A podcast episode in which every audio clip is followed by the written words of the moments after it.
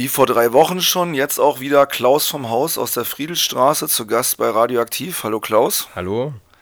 Ja, wir zeichnen dieses Gespräch vorher aus, weil Klaus vom Haus muss leider auch seine Arbeitskraft im Kapitalismus verkaufen. Deswegen haben wir uns spät abends vor Ausstrahlung dieser Sendung am Dienstag getroffen, um uns mal rückblickend etwas über die Räumung des Kiezladens Friedel 54 zu unterhalten. Ich war heute vom Haus. Dort stehen Kerzen, es liegen Blumen es hängen interessante Gedichte und auch andere Sachen und Mitteilungen dort an der Wand. Wie ist denn die Stimmung gerade? Ja, also jetzt gerade aktuell sitzen auch wieder einige Leute da. Ähm, genau, die Dekoration hast du gerade schon beschrieben. Es kommen äh, den Tag über ständig Leute vorbei und reden mit einem, wenn man sich da trifft, äh, machen Fotos, legen irgendwas ab, ne, bringen Blumen, zünden Kerzen an und so weiter. Äh, also es gibt eine große Betroffenheit und eine große Solidarität äh, im Kiez selber auch. Ja, so gelegentlich zeigt sich dann auch mal irgendwie ein rechter Spinner, der dann irgendwie rumpöbelt äh, und irgendeine Scheiße erzählt. Ähm, also tatsächlich in der Regel wirklich äh, Scheiße. Äh, aber die absolute Mehrzahl ist, Mensch, die Leute sind betroffen, die können das irgendwie einordnen, diese Räumung, und sie finden das scheiße. Ja, wir haben ja in der vergangenen Woche eine ziemliche Eskalation der Gewalt erlebt, die ganz klar von der Polizei ausging. Ich meine, es war ja, ja ein absoluter ziviler Ungehorsam, gewaltfreier Widerstand in der besten Tradition Martin Luther Kings. Ich habe gerade vor kurzem mal wieder eine Doku von ihm gesehen, wo er erklärt, dass gewaltfreier Widerstand die Fähigkeit ist, die Gewalt der Gegenseite zu ertragen, um eben ein deutliches moralisches Zeichen zu setzen. Ich war selber nicht immer Anhänger dieser Aktionsform. ich hatte auch eine Menge Kritik daran, aber darum soll es hier gar nicht gehen. Äh, was ich dort gesehen habe, was mir selber möglich war überhaupt zu sehen von den Absperrungen aus, war schon, dass die Leute sehr ruhig, sehr geschlossen vor dem Friedelladen saßen und sich in keinster Weise gewehrt haben und teilweise mit äußerst rabiaten Mitteln dort wegbefördert worden. Ähnliche Szenen konnte ich dann selber auch erleben, später in den umliegenden Straßen. Ja. Ähm, du wohnst ja in der Friedelstraße. Wie hast du die ganze Situation erlebt? Ja, also ich und auch äh, meine Nachbarn sind äh, tief betroffen, schockiert, bis hin zu traumatisiert von dem, was wir da erleben mussten. Ähm, das ist für, für viele, das ist ja, um es nochmal klar zu sagen, eig eigentlich ein ganz normales Mietshaus. Äh, viele der Menschen sind jetzt nicht unbedingt übermäßig äh, politisch aktiv gewesen, zumindest, ja. Ähm, und haben insofern auch noch nicht allzu viele Erfahrungen mit so Polizeigewalt beziehungsweise Brutalität äh, machen müssen. Hm. Das hat sich für viele jetzt geändert, ja. Also es war äh, schrecklich, was wir da sehen mussten. Redet ihr darüber? Arbeitet ihr das auf? Ja, also, natürlich. Weil du sprachst jetzt von Traumatisierung und ja. war nicht das. Hast du das Gefühl, dass Leute jetzt so eingeschüchtert sind, dass sie vielleicht den Widerstand aufgeben wollen gegen ihre Verdrängung, gegen die Nein. Mieterhöhung? Nein. Nein, das, äh, das glaube ich nicht. Also das ist zumindest nicht das, was ich äh, so gehört habe.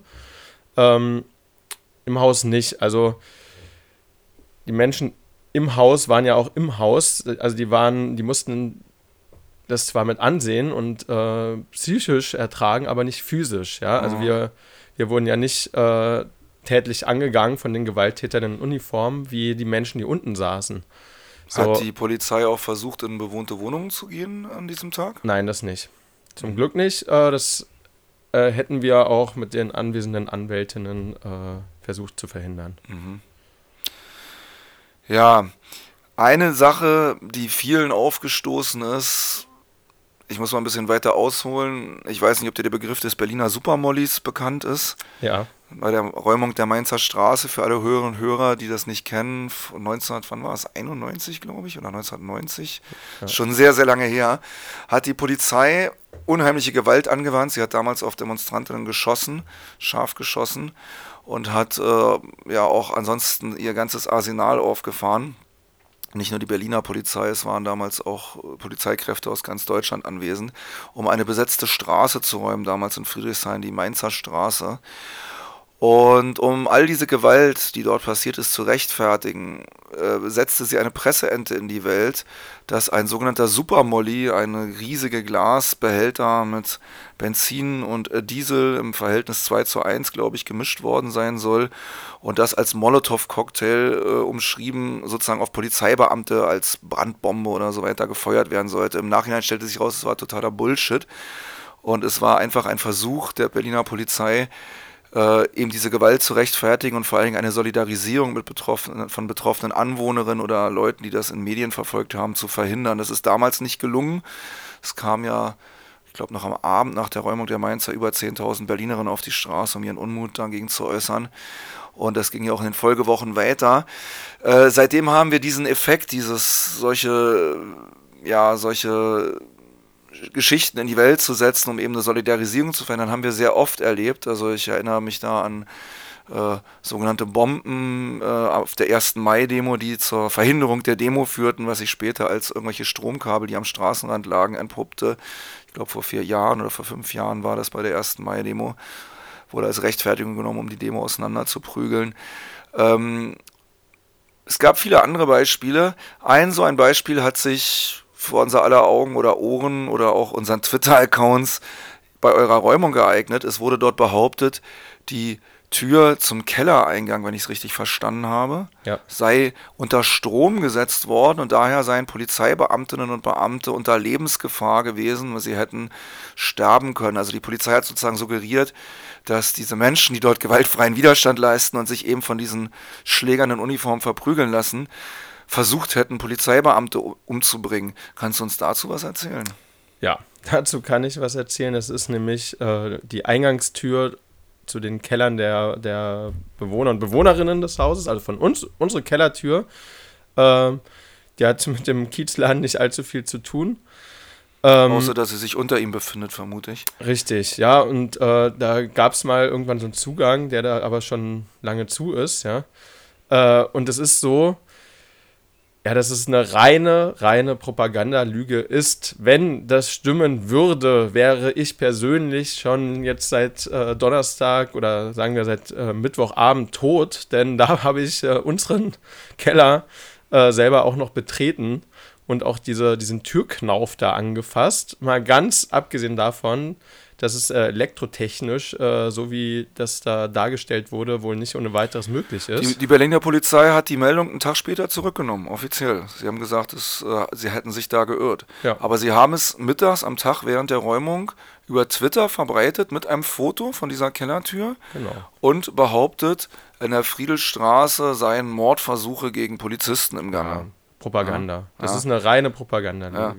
Wir haben ähm, also das hat online sehr gut gezündet. Alle möglichen Gisten, AfDler oder sonst wie haben sich reichlich im Netz ausgetobt. Ich habe auch in den Berliner Medien, die diese Meldung gebracht haben, keine großen oder mindestens genauso großen Meldungen gesehen, die das wieder zurücknehmen am Folgetag. Also es gab auch Berliner Medien, muss man anständigerweise sagen, die das nicht so übernommen haben, mhm. die gesagt haben, laut Meldung der Polizei, das war mehrfach zu lesen und zu hören. Ja. Also es gab wohl schon am Tag selber doch gesunde Zweifel, auch in der Medienlandschaft.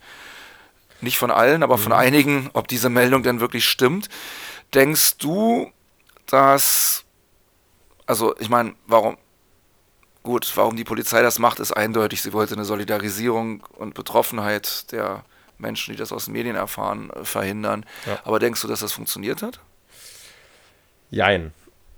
Also bei den etwas klügeren Menschen nicht. Und man muss es ganz klar sagen, äh, also die Medien, die das vor allem, die dann gar nicht mehr weiter darüber berichtet haben und sich erstmal drauf gestürzt haben, waren ja vor allem so die, die Boulevard-Springer-Medien, ja. Mhm. Aber mit Ausnahme der Welt, die auch zu, zu spüren ja, ja. ja, die das sehr kritisch tatsächlich beleuchtet hat.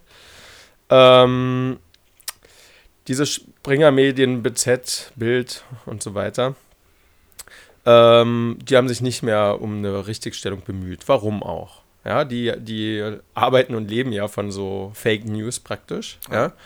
ja. Ähm, und das Problem ist natürlich, dass die, die unkritischen Leserinnen dieser Zeitungen äh, das so übernehmen und bei denen ist das auch in, in, den Köpfen. Und das habe ich vorhin schon angesprochen, so die, die rechten Spinner, die gelegentlich, also nicht sehr oft, aber so gelegentlich da irgendwie vom Haus da rumhüpfen äh, und irgendeinen Scheiß erzählen. Ähm, das sind natürlich diejenigen, die völlig verblendet sind auch von so einer Hetzpresse. Ja. Ähm, die glauben dann sowas. Mhm. Und die glauben sowas auch gerne. Ja, die regen sich gerne auf und dann sind das da auch noch irgendwelche, irgendwelche suspekten Linken, die sehen irgendwie anders aus, die geben sich anders oder irgendwie, ne, die sind laut, irgendwie unangepasst, kritisch. Das äh, gefällt dem deutschen Michel, aber auch, wie ich heute gesehen habe, dem äh, rechten türkischen Jugendlichen nicht. Mhm. Andererseits ist mir aufgefallen, dass Läden, die ich jetzt nicht, oder Kneipen, die ich jetzt nicht zu den progressivsten Einrichtungen im Neuköllner Kiez einschätzen würde, sich mit euch solidarisiert haben. Sogar ähm, bei euch schräg gegenüber, der Hatana hat einen Wimpel, Friedel bleibt in der vergangenen Woche im Schaufenster. Ja. Ich muss sagen, das ist eine großartige Geste, denn also breiter kann der, kann der Widerstand gegen diese Zwangsräumung kaum ausgedrückt ja. werden. Denn ähm, das ist ja, diese Kneipe ist ja auch bekannt im Kiez jetzt. Äh, ganz unabhängig von der Friedelstraße gehen Leute, viele Leute dort nicht gerne hin, andere vielleicht sehr gerne. Und ich will die Kneipe auch gar nicht weiter werten, aber dass die sich so klar gegen eure Zwangsräumung gestellt haben, das finde ich, fand ich ja. zumindest herausragend. Ja, äh, hat uns alle irgendwie gewundert.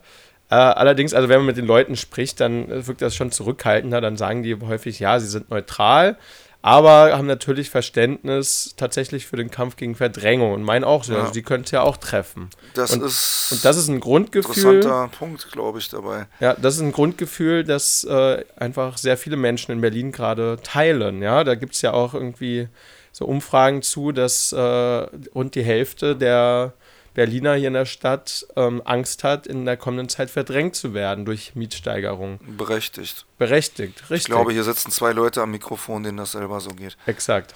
Ja. ja. Also insofern äh, ist das der Punkt, ähm, wo man dann zusammenkommt, ja, wo äh, tatsächlich Solidarität auch möglich wird und äh, geschieht, ja, auch irgendwie über irgendwelche Abgrenzungen hinweg. Ähm, und ja, das ist im, im Kiez ziemlich eindeutig. Und man muss auch sagen, das ist auch der Punkt, wo der so den, den Herrschenden äh, gefährlich wird. Ja, ja? Da, daher wahrscheinlich dann solche Enden wie Richtig. verstromte Türgriffe, ja. Also das ist schon ziemlich kreativ ja. auf eine Art. Also ich war jetzt nicht richtig überrascht, dass so eine Ente kam an dem Tag, aber die Art und Weise ist immer wieder verblüffend, wie sowas aufgezogen wird. Ich frage mich manchmal, wer die Stichwortgeber sind. Ich weiß, dass ähm, Springer Presse auch mit zu den Medien gehörte, die von der Polizei durchgelassen wurden. Und ja. es ist aus der Vergangenheit bekannt, dass es eine enge Zusammenarbeit zwischen. Äh, den Medienverantwortlichen der Polizei und diesem Verlag gibt. Ähm, man, man Gut, ich lasse, ich lasse die Suggestion an dieser ja. Stelle.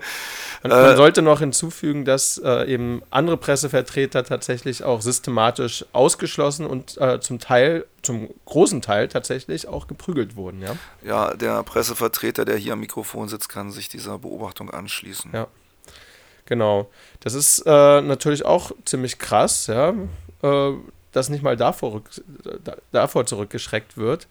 Ähm, Wobei das in Berlin kein neues Phänomen ist. Die ja. Berliner Polizei prügelt seit Jahren Journalistinnen. Ja.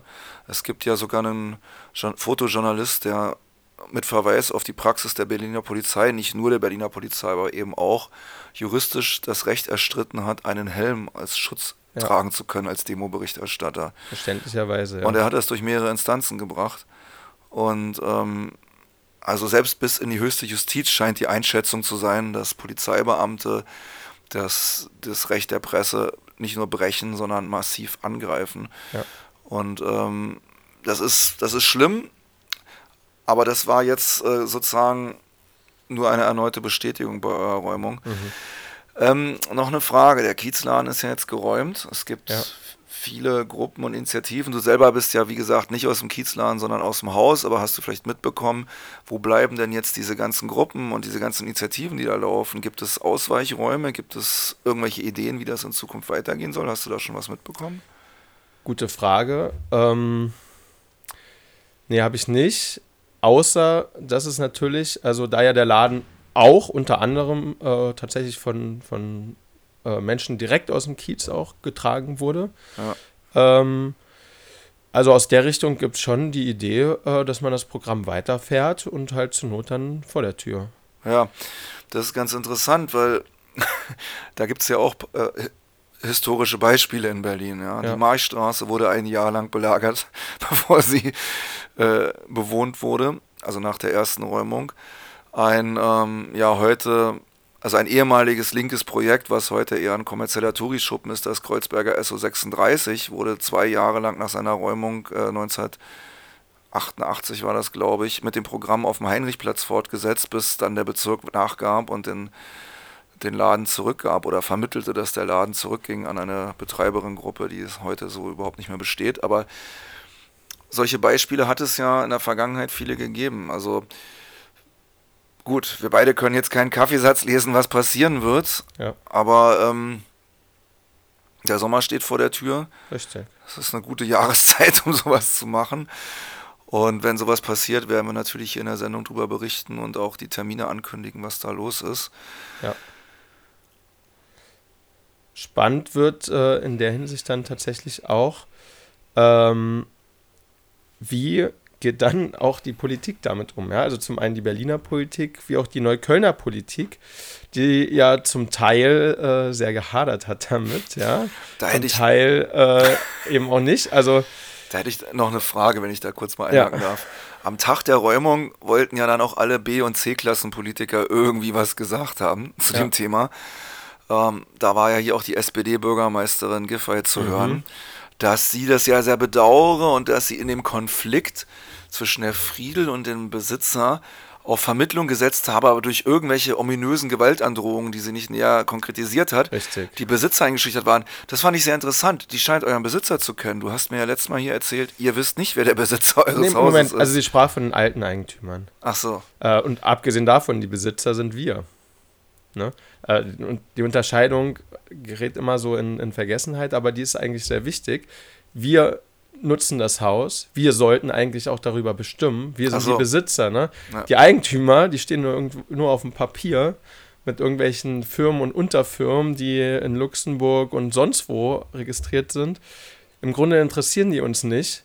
Das Problem ist äh, natürlich die, die strukturelle Gewalt, die hinter denen steht, äh, ja. die nämlich zum Beispiel ganz schnell einschreiten würde, wenn wir endlich unserer, unserer schönen Idee von einem hübschen Gartenprojekt im Hof ähm, wirklich mal nachkommen würden. Ja? Hm. Das würde ganz schnell an Grenzen stoßen.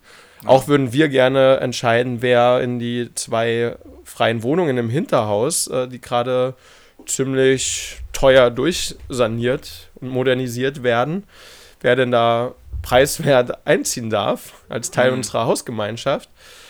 Aber das dürfen wir nicht entscheiden. Ja, aber leider. Vielleicht wäre es, es würde, diese Frage muss ich ihr wahrscheinlich selber stellen. Aber mich würde mal unheimlich interessieren, ob sie weiß, wer der aktuelle Besitzer dieses Hauses ist und warum so. ihre Vermittlungsversuche da so in äh, so ähm, ja versandet sind ja. oder ob sie die überhaupt jemals unternommen hat. Also Ach. Quatsch, also von, von Frau Giffey erwarten wir überhaupt nichts ja. mehr, ja. Die, äh, die hat sich auch, also die ist auch eine äh, mehr eine Freundin der Unternehmer- und Eigentümerlobby.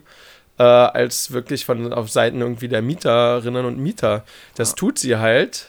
Sie tut halt so, dann äh, klar, irgendwann wird auch wieder gewählt. Ja. Aber man muss festhalten, sie hat es ordentlich verkackt. Ja, sie hat das Vorkaufsrecht nicht wahrgenommen. Sie hat sich äh, Damals ja. bei den Verhandlungen, als der Richtig. Bezirk das Vor Vorkaufsrecht gehabt hätte und ja. das in einen sogenannten städtischen sozialen Wohnungsbau das Haus hätte überführen können. Zum Beispiel. Oder eben ja. an die Stiftung, äh, die bereitstand, mit uns gemeinsam im Mietshäuser-Syndikat das Haus zu mhm. erwerben. Ja, also alles nur heiße Luft bei der Be äh, Neuköllner Bezirks-SPD. Ja. Und, äh, Mindestens. Äh, also man, man, man muss, äh, wenn man die Geschichte hier der SPD sich im Bezirk und in der Stadt anguckt, äh, man kommt nicht darum, äh, vom Baufilz äh, zu reden und na, man will ja niemandem direkt was unterstellen, aber so die, gelernt Kapitalisten, ist gelernt. genau, gelernt ist gelernt und so die, die Freundlichkeit gegenüber Kapitalisten, ja, die die letztlich hier die, die, den dicken Profite rausziehen wollen, äh, die ist schon sehr ausgeprägt und man kann sich sicher sein, dass der ein oder andere Euro da irgendwie in irgendwelche SPD-Parteitaschen geflo geflossen ist. Hm. Ich wünsche euch viel Erfolg weiterhin mit dem Haus. Ähm, Danke. Wir werden natürlich weiter berichten, wenn Aktivitäten des ehemaligen und jetzt aushäusigen Kiezladens weitergehen. Ja. Und wir hoffen natürlich, dass äh, der Laden wieder in das Haus einzieht und wir unsere alten Nachbarn äh, wieder da begrüßen können. Ja. So, denn die Hausgemeinschaft steht ja geschlossen dahinter, dass sie nicht möchte, dass dieser Laden da zwangsgeräumt wird, beziehungsweise wurde. Also das letzte Wort ist noch nicht gesprochen. Richtig. Es geht weiter. Gut. Euch einen schönen Sommer. Vielen Dank. Und bis zum nächsten Mal. Bis dann. Ciao.